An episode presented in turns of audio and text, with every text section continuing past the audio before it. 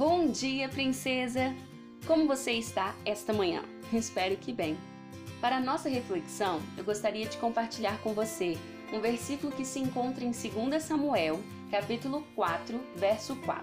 A palavra do Senhor diz assim: Quando Saul e Jonatas foram mortos em Jezreel, eu sempre tenho dificuldade de falar essa palavra, Mefibosete, filho de Jonatas, tinha cinco anos de idade. Ao chegar a notícia da morte de Saul e de Jonatas, a mulher que cuidava de Mefibosete o pegou e fugiu. Mas estava com tanta pressa que o deixou cair e ele ficou nu. Durante anos, Mefibosete, um membro da família real de Saul, viveu humildemente na cidade de Lodebar. Aleijado, empobrecido e órfão, uma vez que seu pai, o Jonatas, morrera em meio à batalha. Pode ser que Mefibosete tenha perdido as esperanças quanto ao futuro. Talvez tenha imaginado que as mãos poderosas do Senhor não o tocassem nunca e que sua vida não viesse a mudar. Mas Deus não se esquece dos seus. Décadas depois, o rei Davi questionou aos seus empregados se havia algum membro da família de Saul ainda vivo acabou descobrindo que Mefibosete, filho do seu grande amigo Jonatas, ainda estava vivo e ordenou que o buscasse.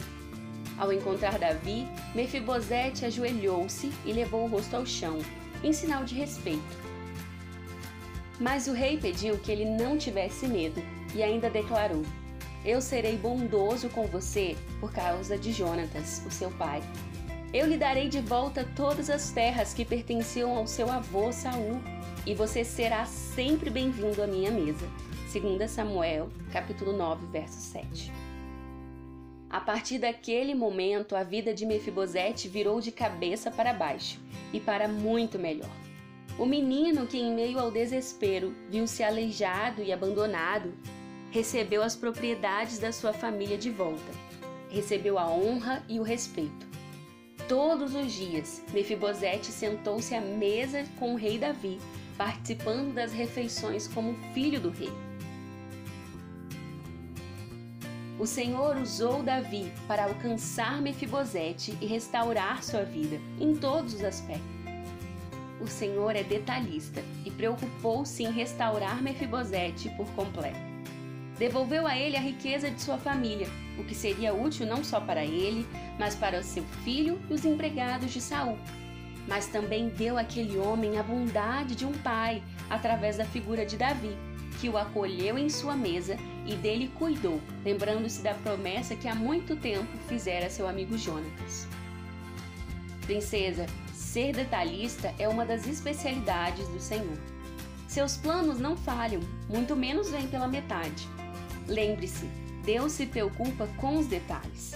Mesmo que você não entenda todas as ações do Senhor em sua vida agora, permaneça confiando, porque Ele trabalha constantemente e tudo se encaixará, você verá.